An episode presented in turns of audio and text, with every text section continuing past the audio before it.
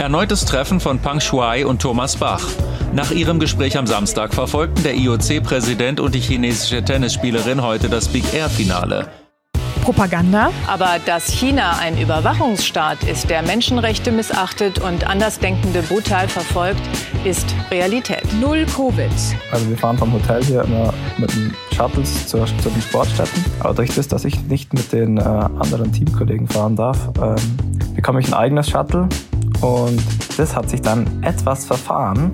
Lebenstraum. Ich habe jetzt lange Zeit gehabt, wo ich, wo ich Niederlagen erlebt habe und jetzt ist endlich mal Zeit gekommen, wo ich, wo ich auch gewinnen darf. So ein geniales Gefühl und ja, da fällt extrem viel Druck ab und es, ja, es ist unglaublich schön. Die Olympischen Winterspiele bei She Happens. Einen wunderschönen guten Abend. Ihr hört She Happens im täglichen Olympia Special. Mein Name ist Moritz Batscheider und heute ist mal ein bisschen ruhiger. Nach dem unglaublichen Tag gestern für uns alle. Heute etwas entspannter. Es war quasi Familientag bei den Olympischen Winterspielen. Und zwar gab es heute zwei Wettbewerbe. Zum einen die alpine Kombination und es gewinnt Johannes Strolz, die wholesome Slalom-Sensation des Winters eh schon nach dem Adelboden-Sieg. Gewinnt Johannes Strolz 34 Jahre nach seinem Papa Hubert Strolz Gold in der Kombination.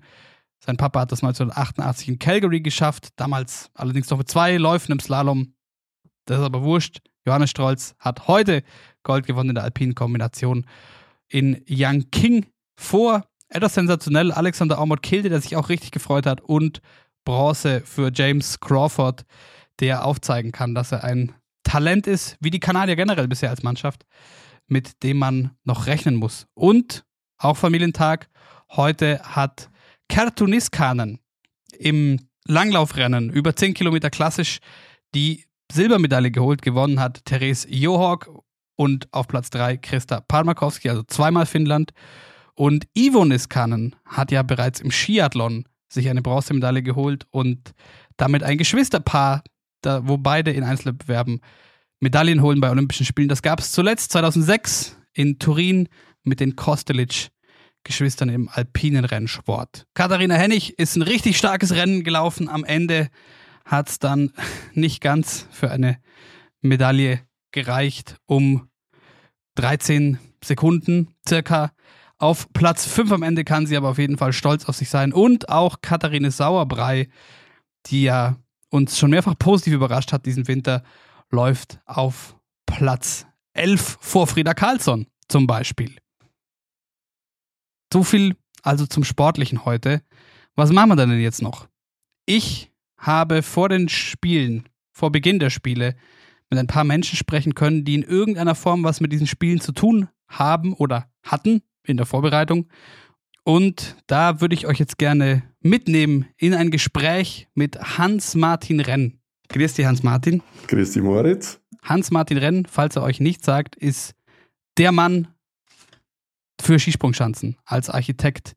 Hat mittlerweile über 25 Skisprungschanzen geplant und war auch am UFO an der Schanze in Peking beteiligt. Und ich konnte vor Beginn der Spiele mit ihm sprechen. Und seine Karriere hat recht amüsant angefangen, nämlich im Vorlauf zur nordischen Ski-WM 2005 in Oberstdorf, als er sich als junger Architekt dachte, hm, da gibt es doch bestimmt für mich auch irgendwas zu tun.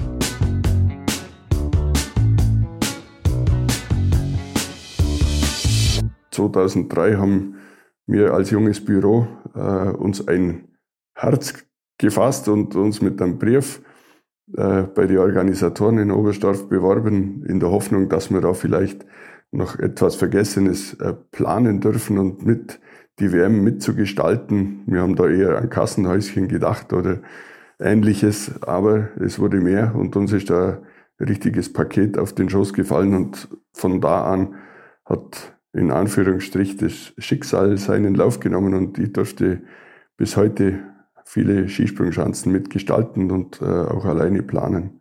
Ja, unter anderem mit dabei zum Beispiel die Olympiaschanze von Sochi. Wir kommen ja gleich noch auf das Thema Olympia. Und die große Olympiaschanze in Garmisch.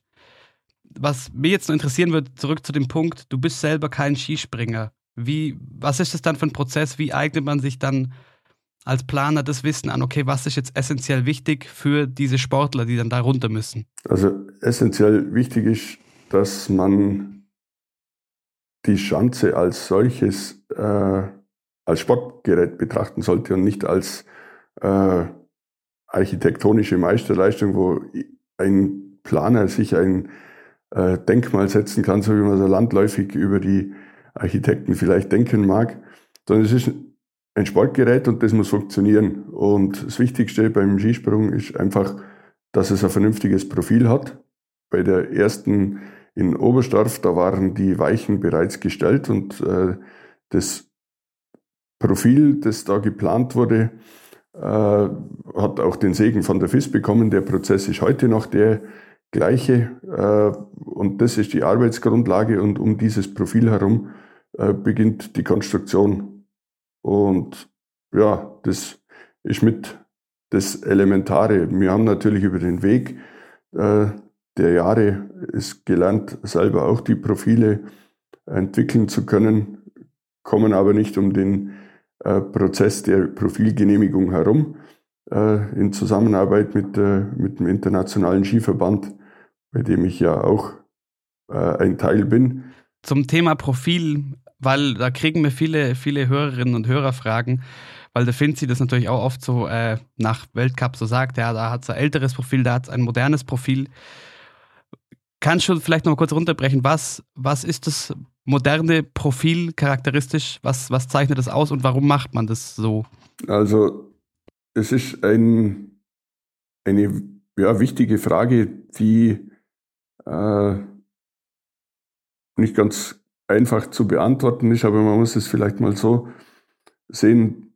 Es gilt zu dem Zeitpunkt, wo äh, entworfen wird oder wo das Profil entwickelt wird, einfach der gegenwärtige Stand und die Kenntnis, Erkenntnis, wie Ski gesprungen wird. Und äh, das wird der Finzi sicherlich bestätigen. Der Skisprungsport als solcher hat sich die letzten 15 Jahre dahingehend äh, verändert, dass es mehr geflogen wird.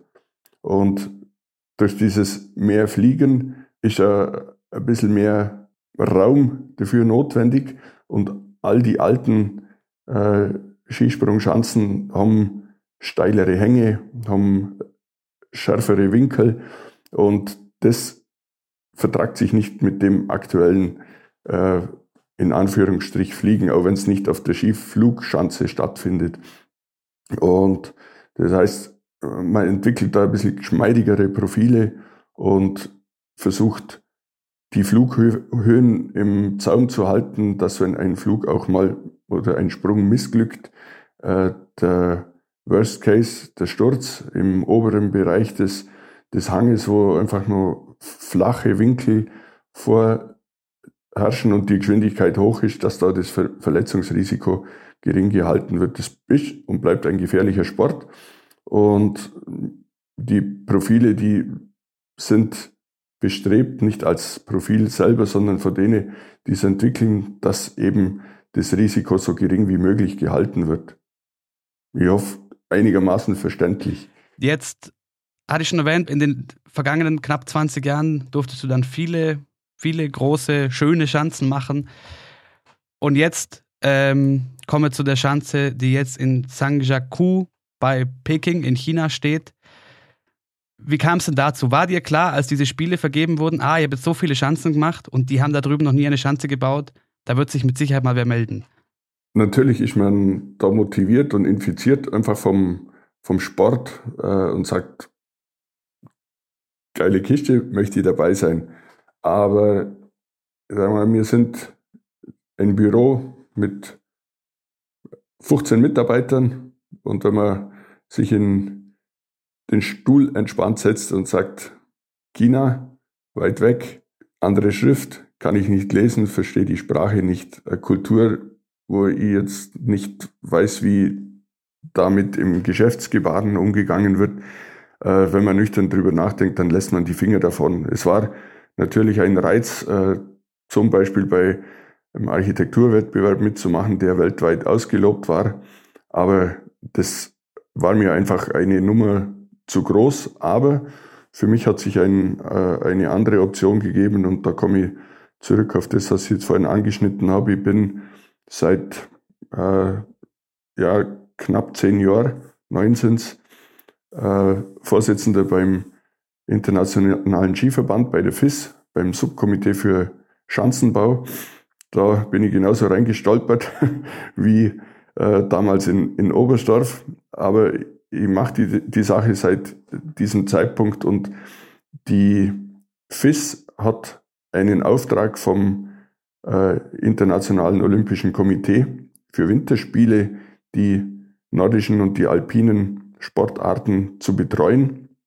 Und dazu gehört von der ersten Minute mit dabei zu sein, äh, wenn es darum geht, äh, Orte auszusuchen und die Rahmenbedingungen festzulegen. Und da war ich 2016 bereits zum ersten Mal in, in Chanjaku mit einer großen Delegation und war natürlich ein spannender Prozess zum ersten Mal in China und ich sage immer, der, der Job, den ich da äh, nebenher mache beim Skiverband, der ist zwar sehr, sehr anstrengend, aber das eröffnet natürlich Möglichkeiten, in Teile zu kommen und, und Leute und, und Land kennenzulernen, die Kultur innerhalb von drei Tagen einfach mal einen Streifzug im Eiltempo äh, in Restaurants zu landen, die gar nie nicht ein Ziel werden äh, in, einem, in einem Urlaub oder ähnlichem oder einer Studienreise.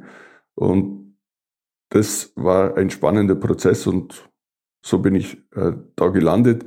Über die Gespräche äh, war man natürlich sofort wieder bei meiner Expertise, die ich über den Schanzenbau erlangt habe. Und da entwickeln sich dann Gespräche, ob man interessiert ist, ja oder nein, und ob äh, äh ich mit meinem Büro da mitarbeiten möchte. Und so ergab sich die Zusammenarbeit mit einem großen Büro aus Beijing. Und war eine vorzügliche Arbeit, Zusammenarbeit, ja. Was ich natürlich spannend finde, weil jetzt sitzen wir hier äh, weit weg davon, wie du sagst, diese Möglichkeit dieser Reise und diese Eindrücke auch, vielleicht auch das Kulturelle, jetzt bei deinen ersten Reisen nach China und da eben nach Zhangjiakou. Was, was war da so dein Eindruck, gerade in Bezug auf das Thema Wintersport und äh, Skispringen, beziehungsweise ich frage mich, kriegt man dann überhaupt einen, das Unwort, authentischen Eindruck davon, wie die Leute dem vielleicht gegenüberstehen, weil ich kann mir gut vorstellen, in China, da schickt man den nicht allein los und lässt dich mit jedem Dorfbewohner ums Eck mal irgendwo quatschen. Ich muss sagen, es war eigentlich von Anfang an ziemlich lässig. Natürlich betritt man mit äh, großer Spannung zum ersten Mal so ein Land. Ich war alleine äh, am, am Flugplatz. Man sieht die vielen Polizisten, die am Zoll sich wenig Mühe geben, mit dir Englisch zu sprechen. Man sieht überall Überwachungskameras und hat da schon so sein, sein Bild und sieht sich möglicherweise in seinem Bild bestätigt. Aber all die Leute, die ich kennengelernt habe und, und getroffen habe, äh, waren sehr, sehr offen. Wir konnten uns gut bewegen. Ich habe mich äh, frei bewegt in, in in der, in der Hauptstadt in Beijing. Und ja, das mag vielleicht auch damit zusammenhängen, dass sie was von einem wollten. Also das ist mit Sicherheit ein großer Unterschied, als wie wenn ich als äh, motivierter Architekt mit äh, am Laptop unter Arm nach China reise und sage, hallo, hier bin ich, ich würde gern eine Schanze bauen. So jetzt mal banal ausgedrückt. Für mich war im Zusammenhang mit dem, mit dem Skiverband natürlich immer jede Türe offen, weil wir benötigt wurden und im zweiten Schritt natürlich dann auch als beauftragtes Büro, das ein Know-how hat, äh, war das auch immer Türöffner und wenn wir gesagt haben, das muss einen halben Meter nach links, dann wurde es nach links geschoben, genau um die Maßangabe, die, die getroffen wurde. Also es gab von Anfang an einen, einen Satz, den habe ich nicht vergessen. Äh, sie sagten, egal mit, mit welchem Berater, Sie wollen für China das Beste. Jetzt hab, mag bitte das nicht äh, hochmütig zu verstehen, sondern ich habe derzeit mit die größte Expertise im, im Schanzenbau und die Leute, die schnappten sie sich und, und da wird zusammengearbeitet und äh, wie gesagt, man will was von einem und entsprechend wird man auch äh, bedient und hofiert. Dazu eine Frage, weil ich konnte auch schon sprechen mit äh, Menschen aus Deutschland, die beteiligt waren am äh, Loipenbau in China für verschiedene äh, Events vor den Olympischen Spielen und habe da so ein bisschen gespiegelt bekommen, dass sich die Organisatoren aus China für diese Spiele eben diese Expertise aus dem Westen holen und dann aber im Endeffekt, äh, wenn sie da das nötige Wissen haben, das Ganze doch selber umsetzen wollen. War das in deinem Fall auch so? Hm, nicht ganz. Also da ist dann doch die, sag mal, der, der Aufwand und das Detailwissen ein größeres und hat die Notwendigkeit, da äh, tiefer zusammenzuarbeiten. Und da hat man mich eben mit dem äh, Büro zusammengebracht, das äh, für die Planung dann vor Ort zuständig war. Das war der Professor Chang Li, ein super Typ, äh, äußerst geradlinig und äh, sehr loyal und, und respektvoll äh, sind wir uns begegnet und das war eine Top-Zusammenarbeit und wir haben einen guten Kontakt bis heute und möglicherweise ergibt sich wieder was in dieser Zusammenarbeit. Also es ist nicht nur so, dass man sich Know-how äh, erholt und dann getreu dem Motto, äh, er hat seinen Dienst getan, er kann gehen. Äh, natürlich wurde, äh, muss man klipp und klar dazu sagen, das Profil, das man für diese Anlagen geplant hat, äh, haben sie hergenommen und haben äh, nicht unweit von Janjaku nochmal das gleiche gebaut, damit man einen Platz hat, wo trainiert werden kann. Aber da brauche ich mich nicht darum zu kümmern und da habe ich auch gar keine Motivation, mich da irgendwelchen Funktionären äh, anzulegen und da mögliche rechtliche Schritte anzugehen, das kannst du vergessen. Wenn du jetzt die, die Bilder siehst von der fertigen Schanze, oder ich weiß auch nicht, ob du die fertig live sehen konntest, aber was geht dir dann durch den Kopf?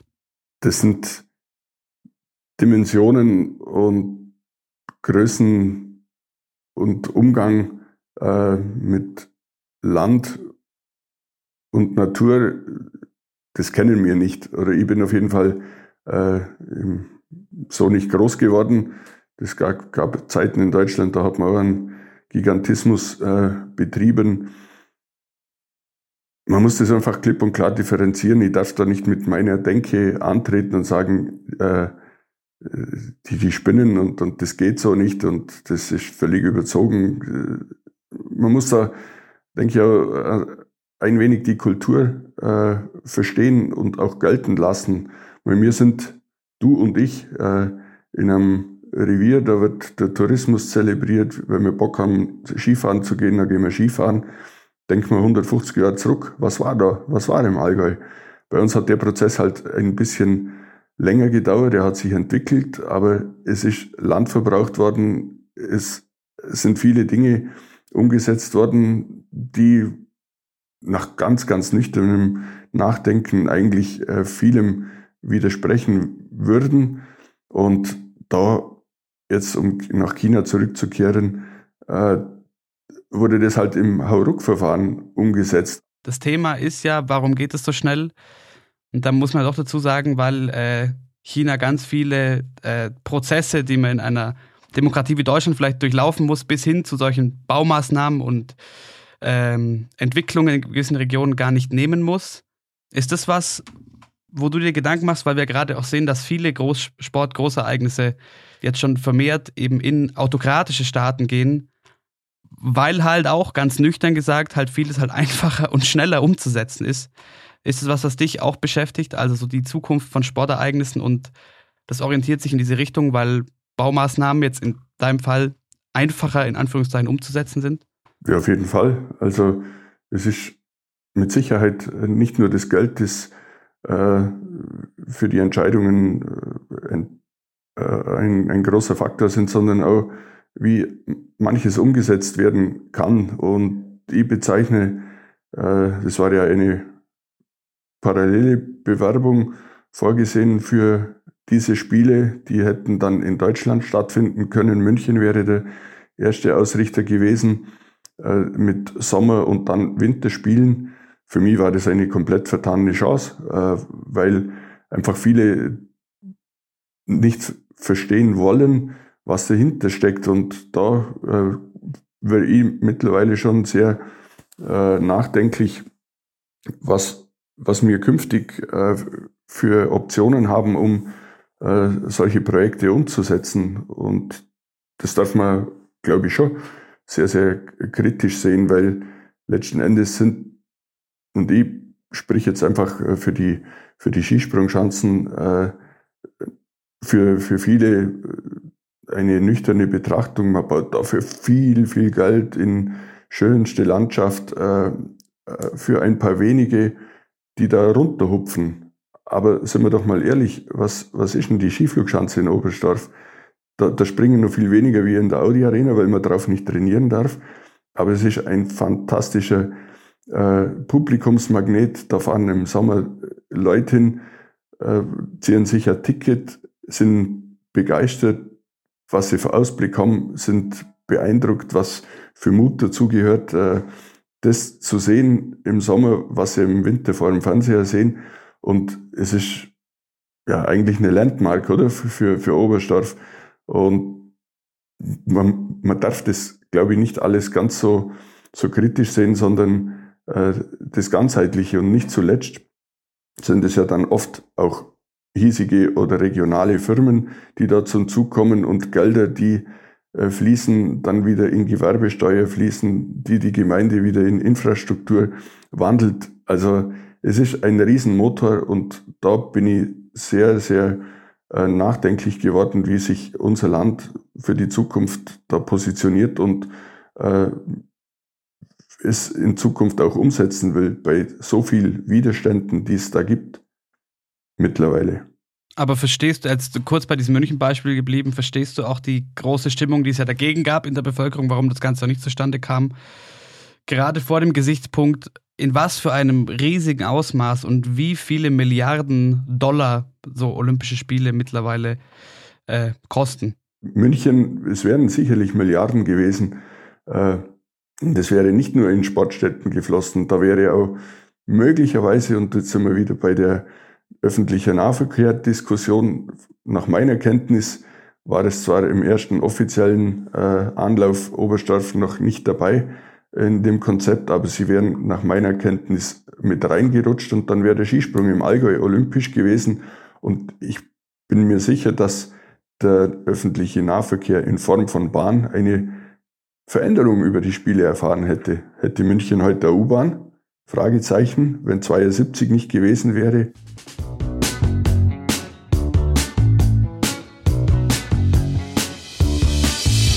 München hätte tatsächlich trotzdem eine U-Bahn bekommen. Die Pläne für die Münchner U-Bahn gab es nämlich schon, bevor klar war, dass die Spiele 1972 in der bayerischen Landeshauptstadt stattfinden. Da sei aber trotzdem dazu gesagt, die Austragung der Spiele hat den Münchner U-Bahn-Bau massiv beschleunigt und vorangetrieben. Generell, jedes Mal, wenn ich mich mit den Spielen in München 1972 beschäftige, weil sie auch so ein bisschen das Aushängeschild sind für nachhaltige Nutzung von Olympiaanlagen und von Investitionen rund um die Austragung Olympischer Spiele, dann denke ich mir, damals hat man es ziemlich smart gemacht und die Olympischen Spiele als Anlass genommen für viele städtebaulichen Veränderungen und infrastrukturellen Fortschritt, der sowieso nötig wäre für eine Stadt wie München zu dieser Zeit, wenn man auf lange Sicht in irgendeiner Form eine relevante Großstadt in Europa sein und bleiben möchte. Was ich mir dachte, vielleicht ist das heute in vielen westlichen Städten einfach nicht mehr so, dass politisch und gesellschaftlich der Bedarf nach Fortschritt in Infrastruktur an diese Spiele geknüpft wird. Was auch wiederum mit Sicherheit damit zusammenhängt, dass mit Olympischen Spielen auch ganz anders Geld verdient wird als vor 50 Jahren noch. Und es ist ja auch kein Phänomen, was nur in Deutschland zu sehen ist. Insgesamt gab es neun Bewerbungen für die Spiele 2022 und fünf davon sind wie München, also einschließlich München, wegen eines Referendums, einer Bevölkerungsbefragung zurückgezogen worden. Zum Beispiel auch die Bewerbungen aus Polen, der Schweiz und Schweden. Insgesamt habe ich nach vielen Gesprächen dieser Art den Eindruck, dass sich das gesellschaftliche Bild von Olympischen Spielen von der Sport trägt etwas zu gesellschaftlichem Fortschritt bei, hinzu, die Gesellschaft muss große Mühen und Kosten auf sich nehmen, um die große Geldmaschinerie Hochleistungssport zum Laufen zu bringen, gewandelt hat. Und das kann ich gut verstehen, muss ich ehrlich sagen. Andererseits bin ich auch voll bei Hans Martin und finde es sehr schade, dass diese olympische, dieser olympische Traum vor der eigenen Haustür so jetzt erstmal nicht stattfinden wird in naher Zukunft. Wobei, immerhin, die nächsten Winterspiele in Mailand und Cortina sind ja aus Süddeutschland zumindest jetzt auch nicht so schwer zu erreichen. Und vielleicht, mit ein bisschen Hoffnung, können die ja auch in gewisser Form ein Wendepunkt sein und aufzeigen, dass es doch auch anders geht. Weil irgendwie, das ist mein Blick auf diese Spiele jetzt in Peking, muss es auch wieder anders gehen. Werden wir dann sehen. Wir werden morgen vor allem aber erstmal sehen, nämlich Biathlon-Sprint der Frauen, Super G der Frauen im Ski Alpin und die Langläufer, nämlich die männlichen, über 15 Kilometer klassisch im Einzel. Und der Finzi hat dann hoffentlich ausgekatert. Dann quatschen wir mit dem morgen noch. Schön, dass ihr wieder mit dabei wart. Ich verabschiede mich. Bis dann.